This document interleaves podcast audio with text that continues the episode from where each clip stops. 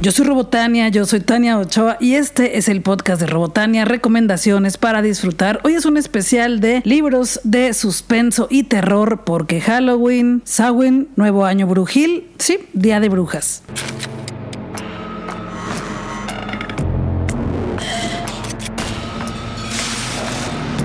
Entonces se me ocurrió que te podía recomendar algunos de mis libros favoritos y autoras y autores para estos días, aunque ya te he estado recomendando bastantes durante todo el mes, pero más, Faltan más. Este es mi podcast. Yo soy Tania Ochoa, yo soy Robotania. Aquí platicamos, platico de libros, cultura y entretenimiento. Y podemos seguir platicando en redes sociales. Estoy como Robotania en Twitter, Instagram, Facebook y también en TikTok. Este podcast lo escuchas desde Spotify, iTunes, Google Podcast, Anchor y otras plataformas. Elige tu favorita y disfrútalo y también recomiéndalo, por favor. También tengo un canal en YouTube en el cual comparto charlas contigo y desarrollo también temas de libros, cultura y entretenimiento entretenimiento para que te la pases bien. Mi canal se llama Robotania y comparto otro canal con mi amiga Eva Cabrera. Eva es dibujante de cómics, ella trabaja con Archie Comics, con Comixology y también tiene su propia editorial de cómics que se llama Boudica Comics. Ahí tiene su tienda en línea en sus redes sociales. A ella la encuentras como arroba Eva Cabrera y ahí tiene el enlace a su tienda en línea para que consigas sus cómics. Entonces juntas tenemos un canal y es un canal en el que platicamos de cómics y cultura Lo encuentras también en nuestras redes sociales o búscalo en YouTube como Power Up Robotania o Power Up Eva Cabrera y listo. Cada viernes te regalo un episodio nuevo del el podcast de Robotania y entre semana te sorprendo con episodios sorpresa. Comenzamos con los libros de suspenso y terror.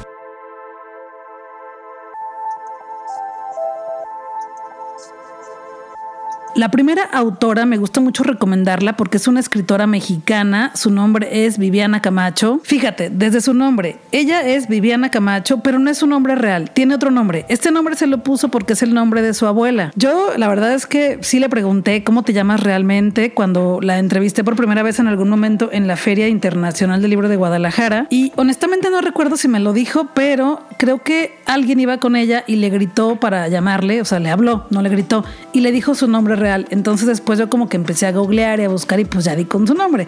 Pero yo le decía Viviana, ¿no? Pues yo qué sabía. Eso me parece ya súper chido que se haya inventado o puesto el nombre de su abuela para hacer su nombre de escritora. Y bueno, Viviana Camacho es una escritora mexicana, tiene varios libros, novelas y cuentos. Y te quiero recomendar dos libros de cuentos que me encantan. El primero se llama Jaulas Vacías. Es una compilación de cuentos misteriosos, de suspenso y también fantasía, en los cuales siempre son temas muy raros que podrían suceder solamente en sueños. Pero, pues como todos hemos tenido sueños y pesadillas, esos sueños de repente se sienten muy reales. Hay un cuento de una amiga que sueña con su amiga que ya no existe en este mundo, pero como que sí, le manda mensajes una cosa muy chida. Hay uno que me, encanta de este libro que se llama, y es un cuento que se desarrolla en una ciudad posapocalíptica, es una especie de videojuego, porque la vigilancia de esta ciudad es extrema y obviamente le da privilegios a ciertas personas que están observando desde adentro de su casa para que esas personas que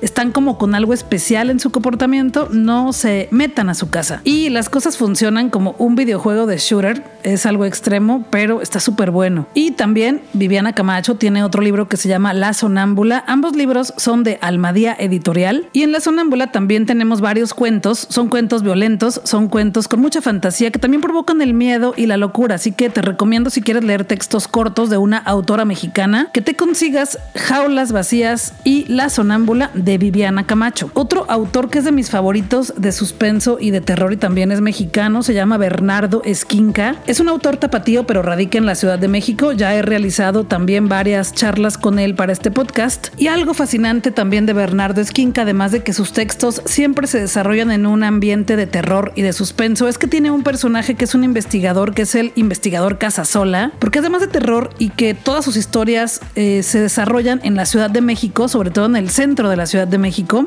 pues algunas tienen que resolver un caso y este señor Casasola es quien va resolviendo los misterios. Es un personaje recurrente en sus libros, aunque no es como que los libros continúen, o sea, las historias historias terminan en cada libro, pero en el siguiente te vuelve a mencionar a este investigador. El primer libro que yo leí de Bernardo Esquinca se llama Belleza Roja y me dio muchísimo miedo. Es un libro editado por Fondo de Cultura Económica y es un libro sobre mujeres que quieren modificar su cara y su cuerpo para sentirse mejor, pero de una manera muy, muy tenebrosona. Y otro que me gusta mucho y que también fue de los primeros que leí de Bernardo Esquinca, porque como que los he leído conforme van apareciendo, he leído todos sus libros, se llama Los Niños de Paja, es de Almadía Editorial y me recordó muchísimo a Los Niños del Maíz. ¿Te acuerdas de esa película clásica de unos niños que pues empiezan a hacer cosas extrañas con elementos de la naturaleza, pero parece un culto? Es una película de 1984 que está basado en un relato del mismo nombre que es parte del libro El umbral de la noche, escrito en 1977 por Stephen King. Yo conseguí la película en DVD, la verdad es que es fácil de conseguir, incluso es barata y sí me dio mucho miedo cuando la vi, la verdad. Entonces, este libro, Los niños de paja de Bernardo Esquinca, pues desde el nombre como que ya te remite un poquito, pero es un libro de cuentos y platica Bernardo Esquinca, esto me lo encontré en la página de la editorial Almadía, que en 2003 se divorció de su pareja, entonces se fue a la Ciudad de México como para encontrar otro estilo de vida, pues para superar, atravesar esta ruptura matrimonial y algunos amigos de por allá de CDMX le empezaron a pedir textos que se fueron publicando en diferentes publicaciones y de repente se dio cuenta que en estos textos había un factor que se repetía, que no había sido planeado, pero los personajes protagonistas de las historias eran hombres viudos o separados. Obviamente pues andaba superando este tema del divorcio y pues dijo, hago más textos y esto fue lo que resultó. Los niños de paja, una colección de cuentos de suspenso y de terror que tienes que leer en serio si es lo que te gusta leer. Los cuentos de Bernardo Esquinca son a menos, tienen muchísima imaginación y tiene un poder muy bueno para crear ambientaciones de suspenso, así que ahí tienes. Y tiene más de cuentos. Otro se llama Mar Negro, que también es una compilación de textos, y también hay otro que se llama Demonia. Y también hay otro que se llama Mar Negro. Incluso la editorial Almadía hizo una colección de estos cuentos, te venden la cajita especial de Bernardo Esquinca y pues creo que te sale más barato comprarlos en cajita que por separado. Pero tiene otro que es una novela que se llama Carne de Ataúd. Es una novela negra en la que pues hay que resolver un misterio, pero aquí nos cuenta el caso de El Chalequero, un asesino serial que fue conocido por asesinar prostitutas. Entonces, pues tiene algo de ficción, pero también tiene mucho de realidad. De hecho, en la portada yo no sabía hasta que lo empecé a leer porque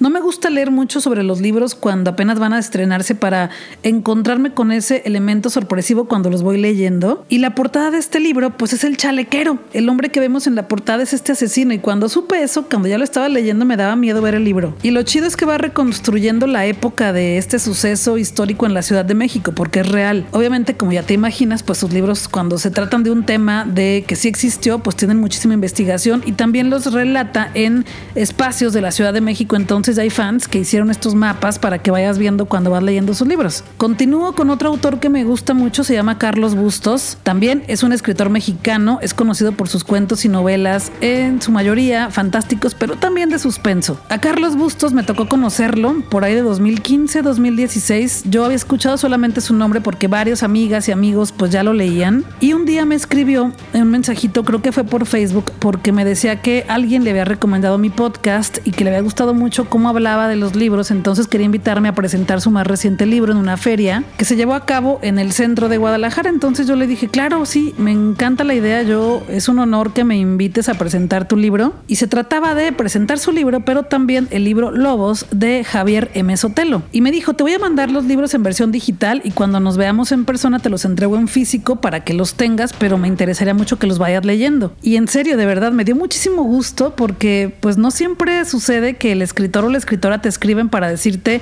me recomendaron tu trabajo, me gustó cómo lo haces y quiero que presentes mi libro. Y el libro que me mandó se llama El libro que resucitaba a los muertos, una novela juvenil de Random House Mondadori que me fascina, es de la colección Montena. No saben qué bien la pasé con ese libro. Y trata de un joven, un chico muy solitario pero súper lector y amante de los libros, que se acerca de forma inesperada al poder de la resucitación. Es un libro que se consigue mm, fácilmente en las librerías, yo lo he visto por ahí continuamente. Y bueno, cuando ya lo conocí en persona me lo De hecho, aquí lo tengo. Eh, fue en mayo de 2015 y bueno, me lo firmó con cariño, muchas gracias, etcétera. Eh, luego les pondré por ahí unas fotos en Instagram y en Twitter. Y recordé que algunos años antes ya alguien me había recomendado Fantásmica, pero me lo pasó en archivo y pues corrí a buscar el libro, ¿no? Fantásmica es un libro de cuentos también de Carlos Bustos y el prólogo es de Alberto Chimal.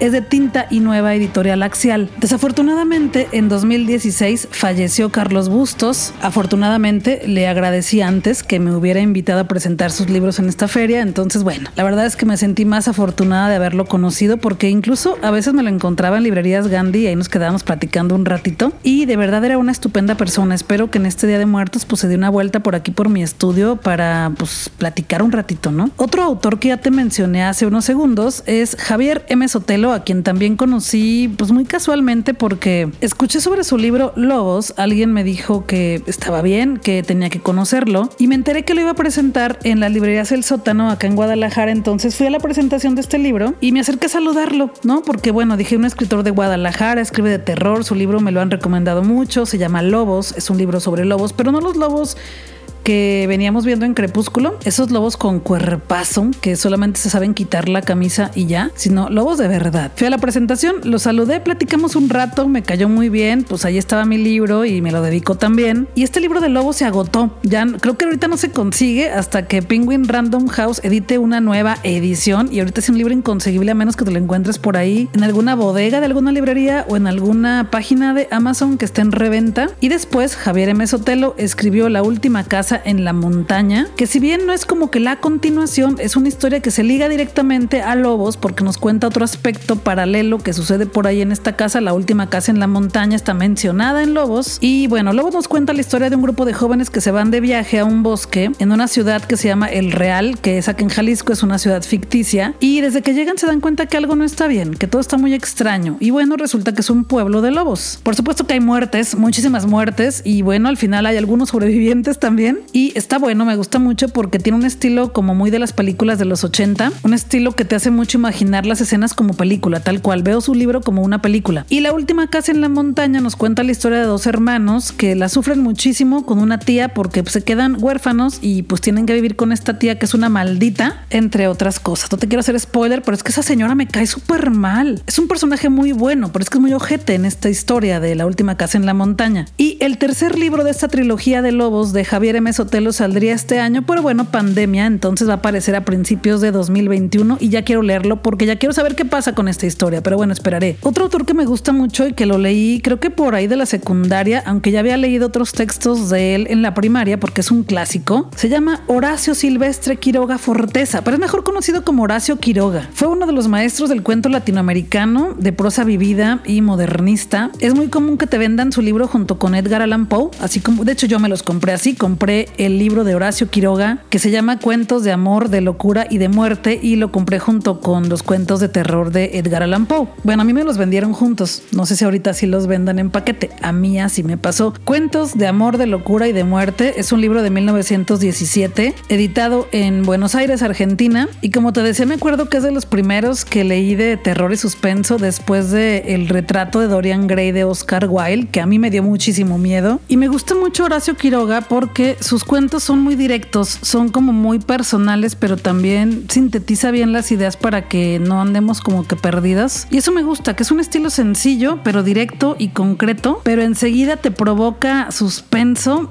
terror y con finales muy inesperados, con lógicas retorciditas. Lo encuentras muy fácilmente por todos lados, cuentos de amor, de locura y de muerte de Horacio Quiroga. Y te quiero platicar también de otro de mis libros favoritos de terror que de verdad me asustaba muchísimo mientras lo estaba leyendo. Yo soy muy lectora de noche, ya te he platicado. Entonces, pues leo de noche, ya sola en mi cuarto y pues hay libros que me dan miedo. Y sobre todo porque cuando termino de leerlos, los dejo en el buró de al lado y pues a la hora de despertarme ahí está el libro viéndome, ¿no? Y luego veces me da miedo volverlo a agarrar. Pero bueno, esas ya son cosas muy personales. El libro se llama Civil, la mujer de las 16 personalidades. De hecho, ahorita fui por mi ejemplar y me da mucho miedo la portada porque es una cara de una mujer con pelo negro, como con la cara cortada en varias partes, pues de que se fragmenta. Entonces leí el libro, me costó como 20 pesos, lo compré eh, semi usado, porque no son semi nuevos, son semi usados. Es un libro choncho, son muchísimas páginas, el mío es una edición de bolsillo y bueno, como te dije, es un libro que me daba mucho miedo tenerlo ahí en mi, al lado de mi cama. Me encantó, me encanta esto, me fascina el tema de las personas con múltiple personalidad. E investigando más sobre este libro, pues porque yo me lo encontré en un botadero, eh? o sea, no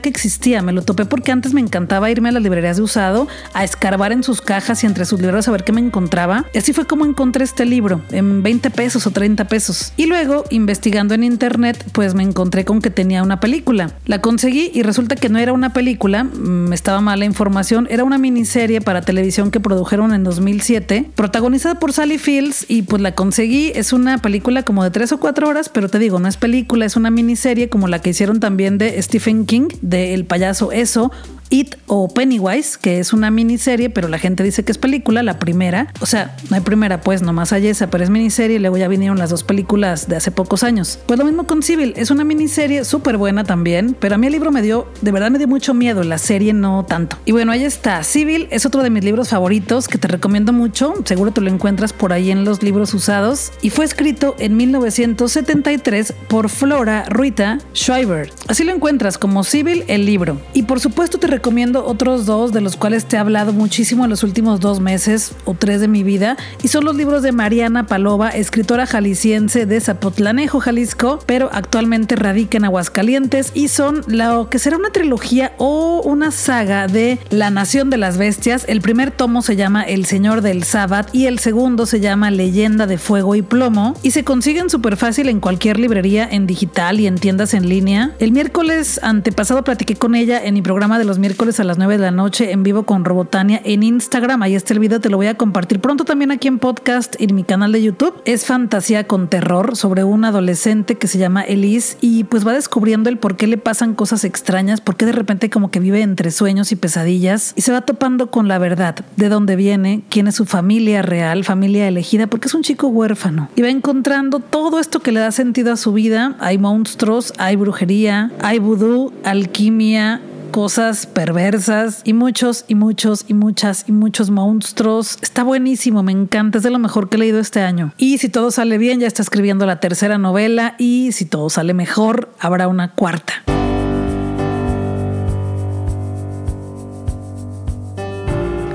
Se iba a llevar a cabo un evento que se llamaba Guillermo del Toro y Alfonso Cuarón, Monstruos y Silencios, narrativa para un siglo turbulento, pero pandemia, como en todos los eventos de este año, pero la buena noticia es que será de manera virtual. Esto iba a ser fascinante en persona porque era una charla con estos dos directores mexicanos fabulosos, Guillermo del Toro y Alfonso Cuarón, y hace unos días me topé con esta noticia que la tendremos en versión virtual el viernes 13 de noviembre de 2020 a las 9 de la noche. El evento es online, cuesta 225 pesos y puedes comprar tus boletos en eTicket Live y habrá una segunda función que será el domingo 15 de noviembre a las 4 de la tarde. Entonces tú eliges, creo que va a estar muy buena y 225 pesos, incluso está más barata que la versión en físico. Me acuerdo que en aquel entonces, pues igual que ahorita andaba recomendándola por todos lados y sí costaban un poco más los boletos, supongo que les hicieron su reembolso como en todo. Y bueno, 225 pesos para escuchar platicar a Guillermo del Toro y Alfonso Cuarón de Monstruos y Silencios.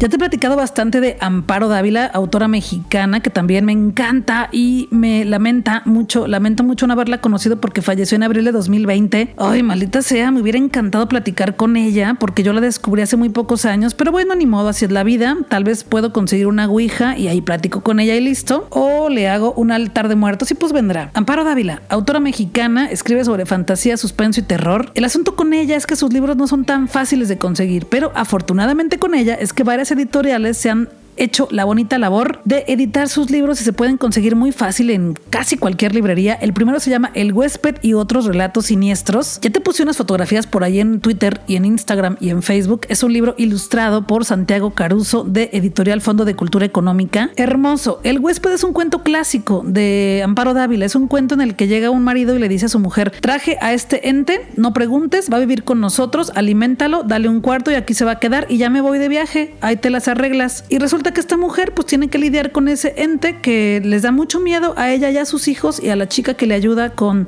las labores de la casa, a la empleada doméstica y tienen que lidiar con esa cosa. Y no te cuento el final porque es un cuento muy cortito de poquitas páginas, pero es el más representativo de Amparo Dávila o el más conocido. Y el otro que me encantaría que consiguieras pronto se llama Árboles Petrificados de Amparo Dávila de editorial Nitro Press. Es un libro que te va a costar menos de 200 pesos. Creo que me costó como 260. No sé en cuánto está ahorita, lo compré hace algunos años. Pero además de que es fabuloso, obviamente por los textos, el diseño editorial es estupendo porque es hermoso, tiene mucho, mucho gráfico en cada página. Y lo mejor es que al final vienen textos de varios autores, de Alberto Chimal, de Karen Chaseg, de muchísimos autores y autoras mexicanos también, que hablan de su experiencia de haber convivido con ella o de haberla leído. Entonces, eso enriquece muchísimo tu lectura y además trae cartas porque autora, perdón, Amparo Dávila era súper amiga de Julio Cortázar. Ay, otro escritor que amo, me encanta Julio Cortázar y bueno, eran amigos y resulta que se escribían cartas, porque sí, antes no había correo electrónico, antes no había internet y la gente se escribía con cartas y era maravilloso y era súper bonito. Entonces, en este libro vienen varias cartas que Julio Cortázar le escribió a Amparo Dávila, escaneadas ahí para que las leamos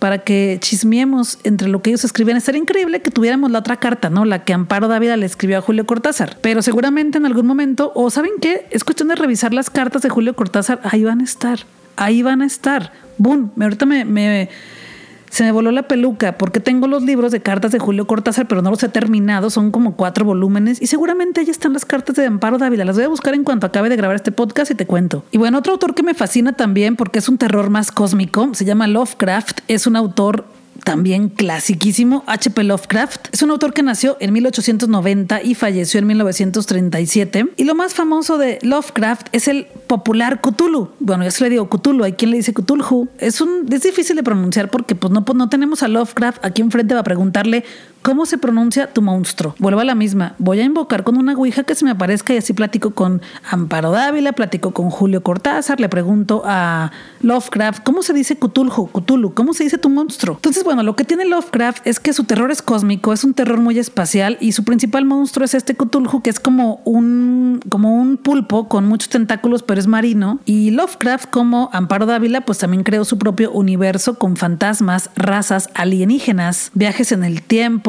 cruce de dimensiones, también hay satanismo, por supuesto ciencia ficción, fantasía. Y lo chido es que muchos de sus cuentos se conectan. Yo tengo una colección de editorial Mirlo, que son los cuentos completos, obra completa de Lovecraft. Te recomiendo esos tomos, el 1 y el 2 es una cajita preciosa naranja con adornos en negro de editorial Mirlo y puedes comprar la caja o comprarlos por separado, como tú quieras. Y también encuentras los, las colecciones de cuentos en ediciones más baratas de 50, 60 pesos, también de editorial Mirlo. Lo importante es que leas algo de Lovecraft, es fascinante. En algún momento Guillermo del Toro quería hacer las montañas de la locura de Lovecraft, la quería hacer película, pero pues no se logró porque pues sería carísimo y bueno, algo pasó, no recuerdo qué, y pues se cayó el evento. Otra de mis historias favoritas se llama El bebé de Rosemary y te voy a hablar del libro porque hay una película también de Roman Polanski que obviamente está basada en el libro como la mayoría de películas. Este libro se llama El bebé de Rosemary, está escrito por Ira Levin, un escritor estadounidense de suspenso que falleció en 2007 y seguramente conoces el caso por la película, ¿no? Bueno, pues es un edificio donde llega una pareja joven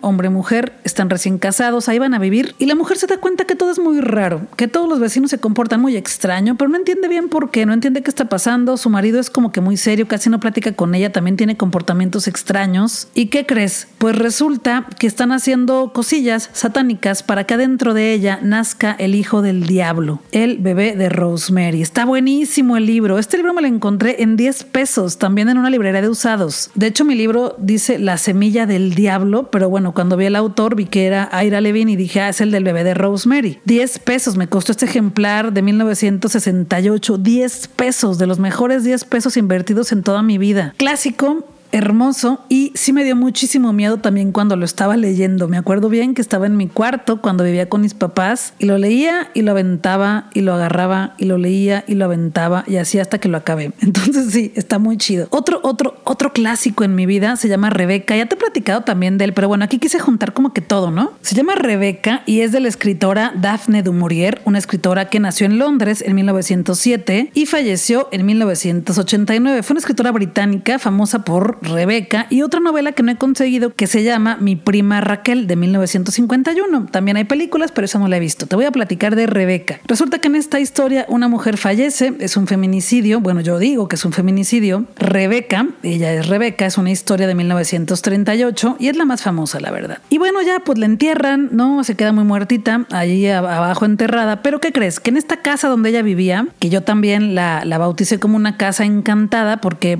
creo que para mí pertenece a esta colección de cuentos o de historias de cuentos góticos, donde siempre hay una casa misteriosa, con suspenso, donde algo pasa y que hay una muerta o un muerto o varios muertos que se aparecen y hacen cositas. Entonces resulta que Rebeca no es que se aparezca como tal, pero sí sigue controlando la vida del marido y de todas las personas que viven en esa casa desde la tumba. Yo vi primero la película, es una película dirigida por Alfred Hitchcock, que es el maestro del terror y del suspenso. Es conocido por Psicosis, por Los pájaros, por La soga y muchas más. Me encanta Hitchcock. Y bueno, yo vi la película primero, me costó muchísimo conseguirla porque en algún momento la vi en la videosala de la Universidad CAP de acá de Guadalajara, el CAP, Universidad de Medios Audiovisuales, tienen una videosala como para unas 20 o 30 personas. Y cuando yo estudiaba la prepa y la universidad, me encantaba ir, iba dos o tres veces por semana, costaba 20 pesos el boleto con tu credencial de estudiante. Y el director, Daniel Varela, tiene una colección impresionante y gigantesca de películas, entonces ahí las proyecta. Es para alumnos, es una dinámica muy de alumnos, no tanto de pues generar ganancias, ¿no? 20 pesos ver la película. Y muchas veces estaba yo sola en la sala con otra persona, ¿no? Era una sala pequeñita, te digo, de una escuela. Y y bueno, después la conseguí también en una librería de usados que tenían una caja con películas y estaba Rebeca, una edición de Estados Unidos que no tiene subtítulos en español, pero no me importó. Y también 10 pesos me costó Rebeca también 10 pesitos, llévelo, llévelo, me la llevé. Y en mi labor investigativa me di cuenta que también estaba basada en un libro, entonces pues estuve busque y busque y busque el libro porque no lo encontraba en las librerías de nuevo. Entonces yo lo buscaba siempre y rascaba y rascaba en las cajas y en los anaqueles de las librerías de usado y nunca lo encontraba porque a mí me gusta mucho andar rascando en las cajas, ensuciarme las manos de polvo y encontrarlos por mí misma y ya si no encuentro nada pues ya le pregunto al dueño o dueña de la librería. Y ya rascaba, preguntaba y nada. Entonces un día en librerías Gandhi me lo encontré edición nueva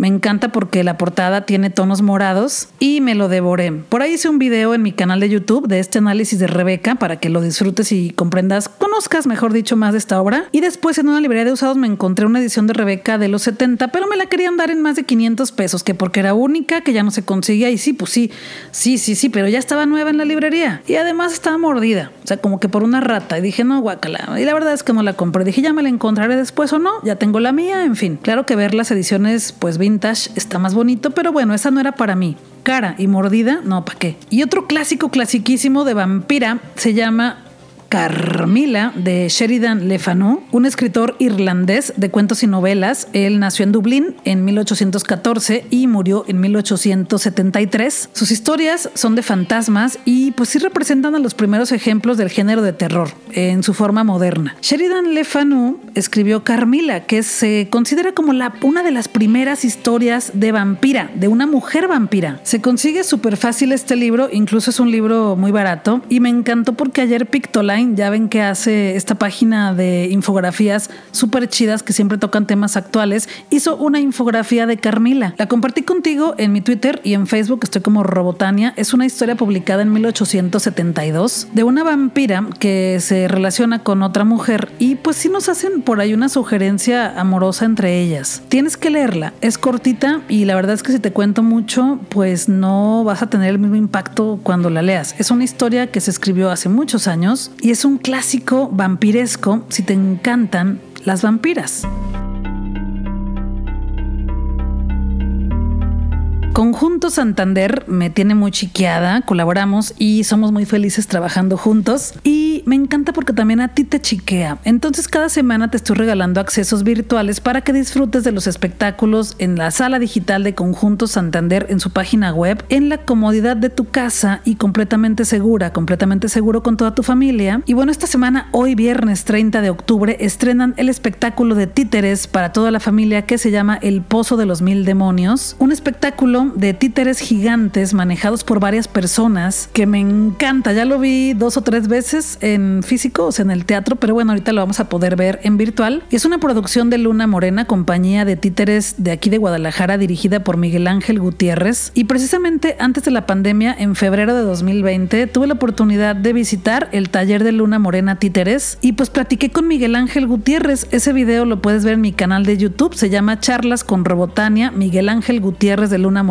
Títeres. Mi canal es Robotania, ahí lo encuentras y vas a poder conocer los talleres de Luna Morena, conocer a Miguel Ángel Gutiérrez, el director, y también me dejó grabar por ahí a esta niña, a Jacinta, que es la protagonista de esta historia del Pozo de los Mil Demonios. Y pues te puse muchas tomas por ahí de los títeres que estaban alrededor de nosotros. Nos sentamos en medio de las oficinas de Miguel Ángel con todos los títeres alrededor. Fue hermoso, hermoso. Y para el estreno virtual del Pozo de los Mil Demonios, que se estrena hoy en la sala digital de Conjunto Santander, platiqué con uno de los actores que le da vida a uno de estos personajes. Se llama Mario Montaño y pues eso. Bueno. Habla Tania Ochoa del podcast de Rebotania. Hoy me encuentro con Mario Montaño. ¿Cómo estás, Mario? Hola, muy bien, muy emocionado de dar esta entrevista la verdad es que está bien padre. Ay, estoy contento, muy contento, gracias. Yo también, la verdad es que soy muy fan, la verdad, de Luna Morena. Me encantan sus espectáculos y me dio gusto que tendremos el Pozo de los Mil Demonios, pues ahora en la sala digital de Conjunto Santander. Ya la he visto varias veces y me encanta. Cuéntame, platícame para esas personas que todavía no han tenido la oportunidad. Cuéntame un poco de la historia de esta niña Jacinta, por favor. Ok, mira, eh, la protagonista es la niña Jacinta e inicia un viaje para encontrar su cántaro que contiene el agua de la vida. Y su cántaro se lo llevó un pequeño demonio y precisamente se lo llevó al pozo. Entonces es la aventura de la niña que se avienta ahora sí prácticamente al pozo a tratar de recuperar su cántaro y entonces encuentra una serie de personajes durante todo este viaje para tratar de recuperar eso, ¿no?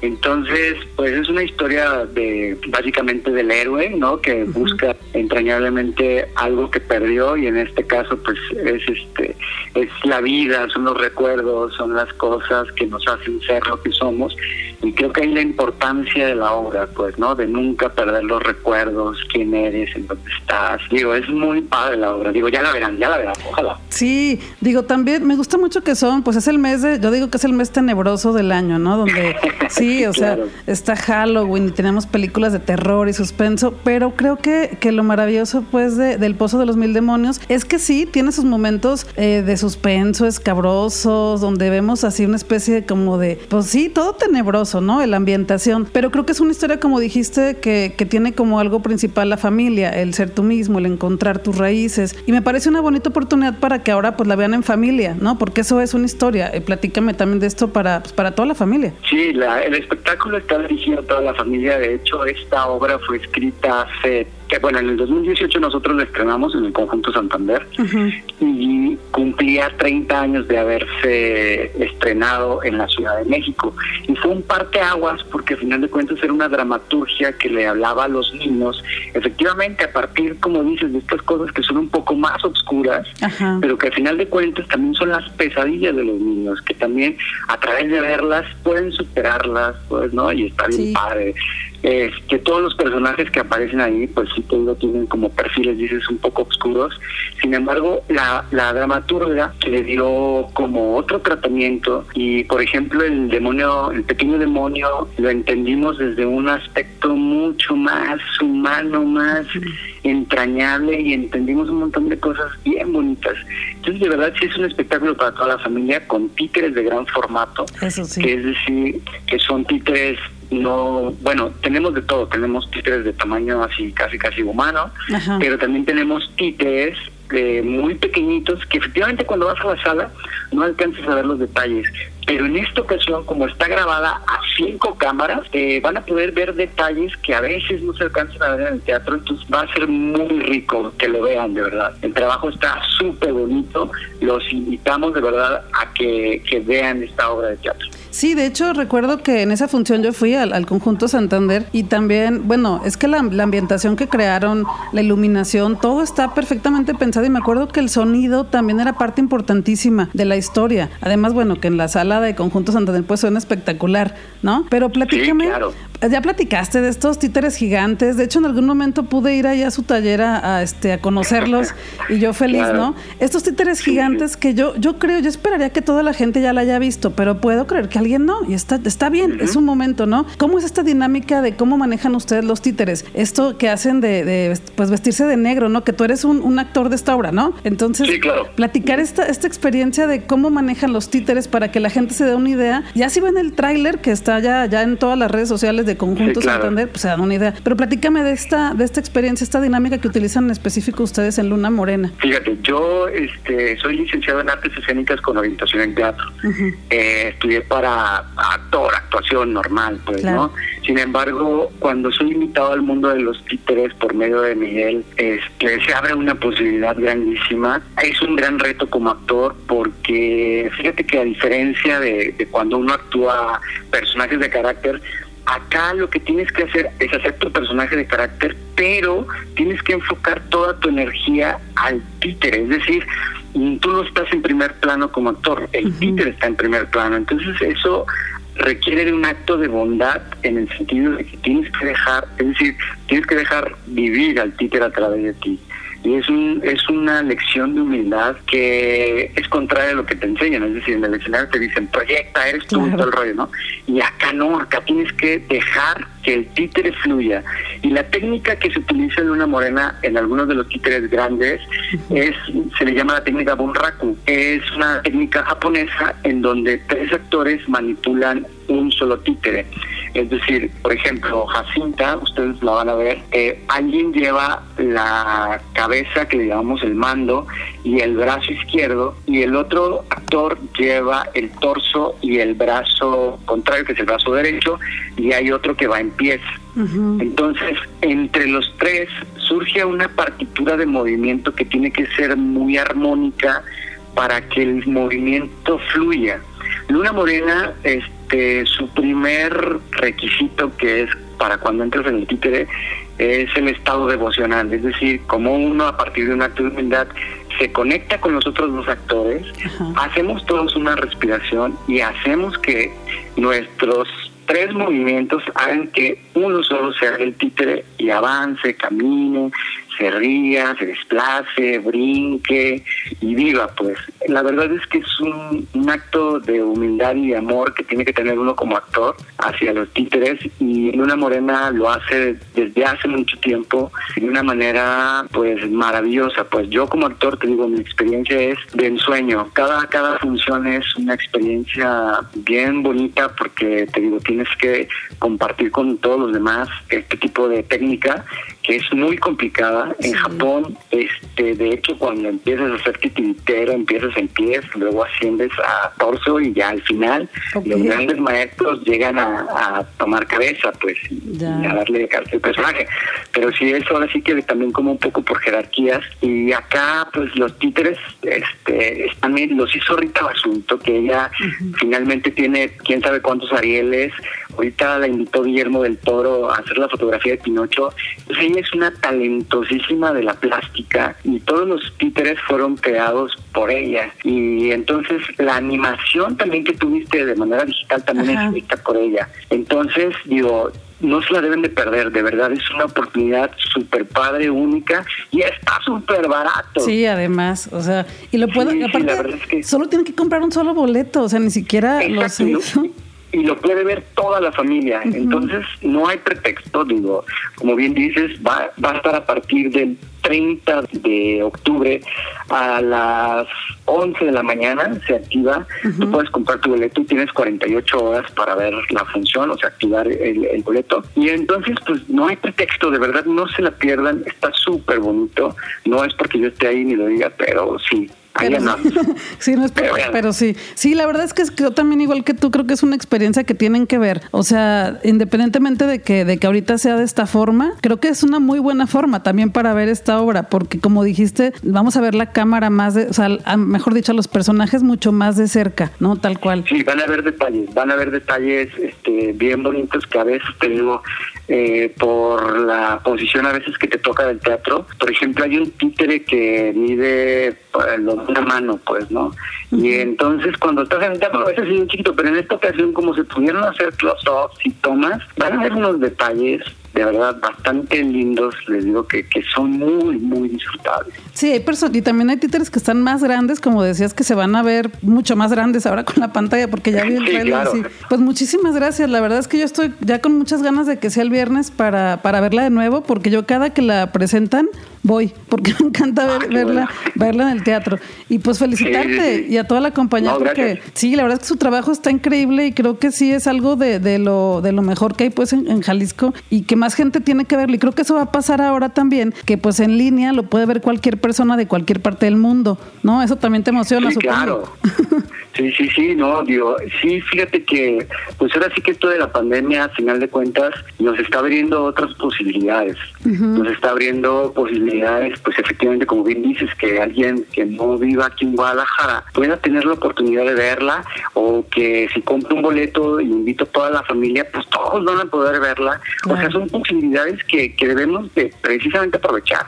Claro que no, no se compara con lo presencial en el sentido de que son otras emociones, son otras cuestiones, pero también podemos aprovechar esto otro que nos está sucediendo, que a final de cuentas este, seguimos en la resistencia, seguimos presentando cosas, vamos a grabar también próximamente Arca, que seguramente también estará en línea, que también es otro espectáculo de gran formato, mm. eh, que lo hemos viajado por muchas partes, incluso fuimos a China con ese espectáculo, y estén atentos a la cartelera del conjunto de artes escénicas, que siempre presenta también opciones culturales súper interesantes y a precios muy accesibles. Sí, la verdad es que están increíbles. Yo todos los he visto y le he pasado muy bien. Precisamente vean la obra. Yo a mí me toca hacer, por ejemplo, la voz del demonio de la sequía. Ajá. Y este, entonces los invito a que vean el pozo de los mil demonios.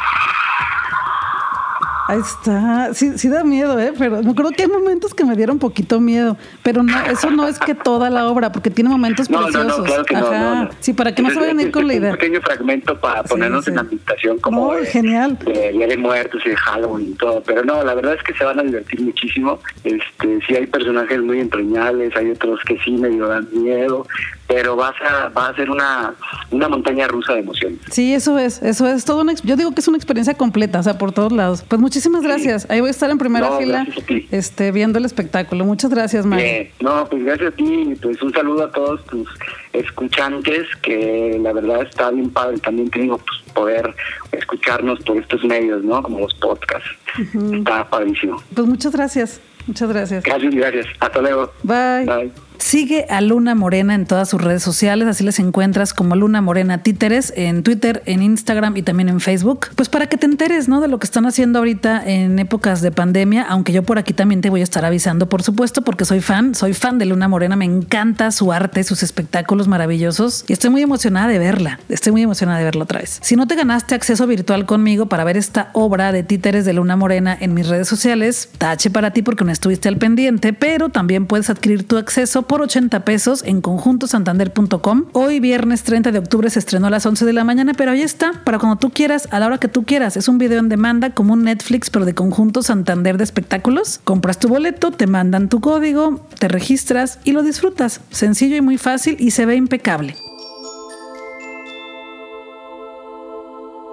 Traigo más que también te quiero platicar. Otra autora que me encanta, ya te he platicado mucho de ella porque soy súper fan, se llama Guadalupe Nettel y sus libros son súper inquietantes con ambientes de suspenso, de terror, de misterio, pero no es necesariamente que sean cuentos de terror, ¿sabes? Pero sí te inquietan, entonces pues sí te ponen nerviosa, entonces pues te mueven sentimientos, entonces pues sí, hay terror y suspenso. Pétalos es un libro de cuentos de Guadalupe Nettel. Son cuentos incómodos, situaciones extrañas, pero también me gusta mucho el que se llama El huésped porque es una historia de una niña que no te voy a decir, pero es una niña que siente que vive alguien adentro de ella y conforme va avanzando la historia te empiezas a descubrir si lo que vive adentro de ella es alguien que pues, la tiene poseída o si es su hermana gemela o si es su amiga imaginaria. Increíble. Además ya está la nueva edición de este libro, corregida, aumentada y supervisada por Guadalupe Nettel. Ya la quiero conseguir. Tengo la edición, la primera edición que es la otra, que no es esta. Entonces quiero conseguir esta, pues porque me encanta y mi colección en la biblioteca Robotania tiene que estar completa. Y también tiene otro libro, Guadalupe Nettel, que me encanta, se llama El matrimonio de los peces rojos. Los anteriores que te dije, El huésped y Pétalos, son de editorial Anagrama, distribuida en México por Editorial Océano. Y El matrimonio de los peces rojos es un libro de editorial Páginas de Espuma. Guadalupe Nettel siempre se gana premios con sus libros, es que es maravillosa. Y con este libro, El matrimonio de los peces rojos, se ganó el Premio Internacional de Narrativa Breve Rivera del Duero. Y son cinco relatos intensos con una atmósfera muy del universo de Guadalupe Nettel, porque ya tiene su propio universo, ¿sabes? Y bueno, siempre nos plantea situaciones como esta, un matrimonio de unos peces. En este libro es lo que nos cuenta, historias de animales que te ponen un poquito inquieto, que te dicen, ¿qué?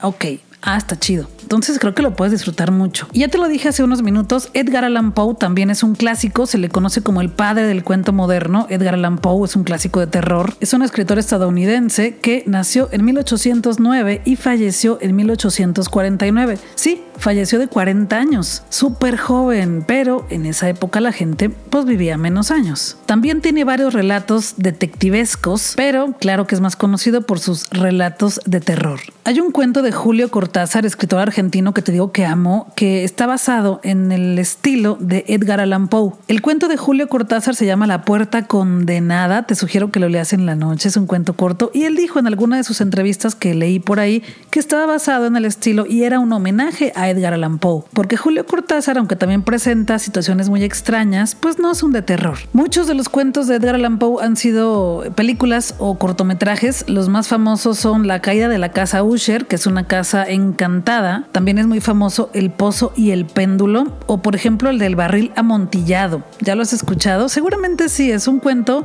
que al final te deja la... Es que, ay, es que me emocioné. Los cuentos de Edgar Allan Poe tienen finales detonantes, que al final es tan impresionante en lo que termina que te quedas con los ojos abiertos y con... Se te vuela la peluca, se te vuela la peluca. Porque así como te va describiendo las historias, tienes que ir tú descifrando qué es lo que va pasando entre líneas. Me encanta su estilo. Hay muchísimas ediciones de los cuentos de Edgar Allan Poe, pero yo te recomiendo que busques las ediciones traducidas por Julio Cortázar, porque Cortázar admiraba muchísimo a Edgar Allan Poe y hizo unas traducciones impecables. Sí, a lo mejor te van a costar un poquito más, pero de verdad son mejores. ¿Para qué quieres una edición de 10 pesos nueva de librería? donde la traducción es horrible. Hay otro que me encanta, se llama El corazón del ator. Y pues es un corazón que sigue latiendo después de que ya no tiene que latir. Entonces, pues ahí te la dejo, ahí te la dejo de tarea. Ay, ni que fuera clase, pero bueno, ahí te lo dejo para que lo leas luego, ¿no? Tantos, tantos cuentos hermosos. Busca algunos. Edgar Allan Poe. Lo importante es que ya conozcas su estilo, que leas algo de este autor en esta época de suspenso y terror.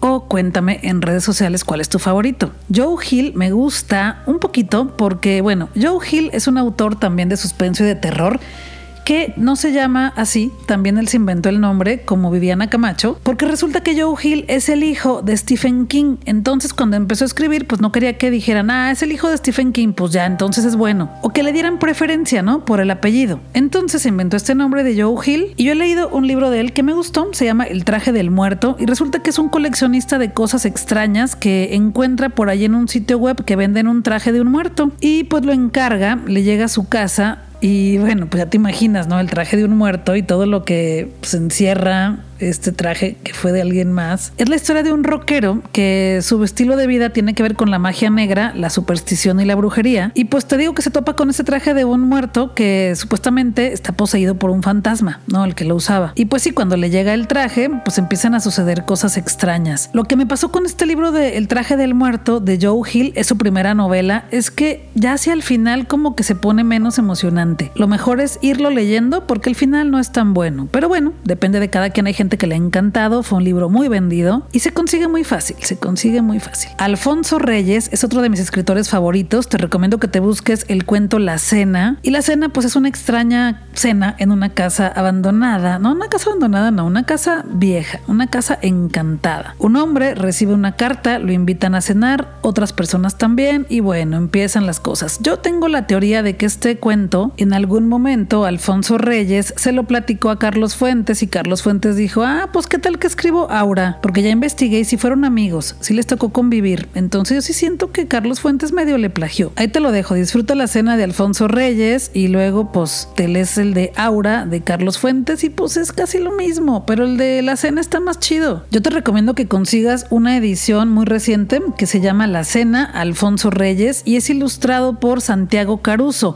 Es de la colección del de Amparo Dávila. Digo, si quieres tener como una edición más especial, ¿no? Porque si no también está este cuento en otras compilaciones de Alfonso Reyes. Hay unas que se llaman La Cena y otras historias. También hay otra edición que por supuesto tengo, que es una edición pequeñita que te cabe en una sola mano, es casi del tamaño de, de una mano regular como la mía, de unos, no sé, está chiquita. Y te cuesta como 60 pesos. Es una compilación de cuentos de Fondo de Cultura Económica Rosita, que está barata y ahí viene la cena. Otro autor que quise incluir en este podcast especial de terror es Alberto Chimal. También tengo varios podcasts con él, incluso algunos videos en mi canal de YouTube, así que búscalos como Alberto Chimal Robotani, vas a conocer ahí las charlas que hemos desarrollado. Hay una en la que platicamos de nuestras manías como lectores buenísima. Hay un libro de Alberto Chimal que me encanta que se llama La Torre y el Jardín y no es precisamente un libro de terror, es más bien fantasía, pero es muy incómodo, porque resulta que es una casa con un jardín y es una casa también perversa, no no tanto una casa encantada, sino más perversa, donde suceden cosas sexuales muy fuertes muy fuertes. Hay animales, hay humanos y pues la mezcla. Está chido, me encanta. Es una novela de Océano Editorial que también ojalá que la puedas leer muy pronto. Oye, y todos los jueves tengo una colaboración en el programa de Alex Martínez, mi amigo en Planeta 99.9 FM. Su programa es de 12 a 2 de la tarde, ahí me puedes escuchar los jueves con una recomendación literaria o a veces de películas o de series. Y pues la grabé por si te la perdiste. Esto fue lo que se escuchó ayer en Planeta. Hola Alex, qué gusto estar aquí contigo y con todas las personas que escuchan tu programa en Planeta. Muchas gracias por el espacio. Yo soy Robotania, yo soy Tania Ochoa y este mes les he estado recomendando autoras y autores, historias y contenido de terror y suspenso y pues hoy será igual. Pues porque octubre, porque Halloween. Y les quiero platicar de Mary Shelley. Es una de las escritoras más importantes e influyentes del siglo XIX y una de mis favoritas. Es autora de Frankenstein de 1818, una de las novelas más leídas y estudiadas de la historia. Esta obra está destinada a profundizar en las emociones emociones y sentimientos, a provocarnos el temblor de nuestras propias facultades más sensibles al miedo, al pavor, a producir el temblor del alma humana cuando éste se relaciona con los dos grandes misterios de la existencia, la vida y la muerte. Las películas que se han basado en este libro están más enfocadas en el terror, en el susto. El libro nos provoca un terror un poco más psicológico, porque el humano intenta igualarse a Dios, practicando con la ciencia el doctor Víctor Frankenstein, la criatura de Mary Shelley, porque Frankenstein no es el monstruo, es el doctor que creó al monstruo. Este científico lleva a cabo su experimento de crear un hombre vivo hecho con fragmentos de varios cadáveres. El monstruo de Frankenstein es el resultado de la ciencia que se utiliza mal, pero también de todos los actos humanos que pretenden ir más allá de sus posibilidades.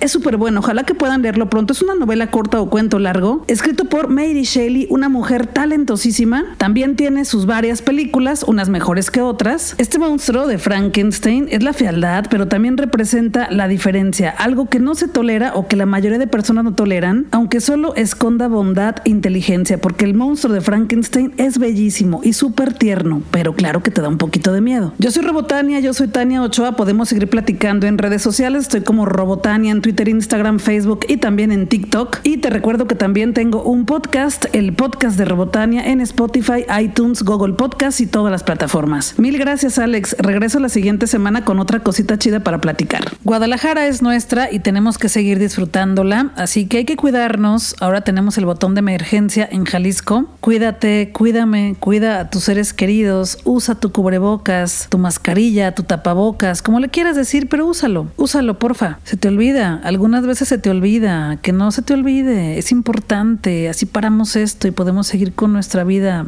en la nueva normalidad, pero seguir. Yo soy Robotania, yo soy Tania Ochoa, este es el podcast de Robotania, regreso pronto con más recomendaciones de libros, cultura y entretenimiento. Podemos seguir platicando en redes sociales, estoy como Robotania en Twitter, Instagram, Facebook y también en TikTok. Gracias por llegar hasta aquí, espero que mis recomendaciones pues, sean de tu agrado, que las disfrutes y luego me platiques qué tal, cuál, con cuál te animaste a pasar este fin de semana tenebrosón y yo regreso pronto. Vámonos a disfrutar que la vida es corta y el tiempo se nos está terminando.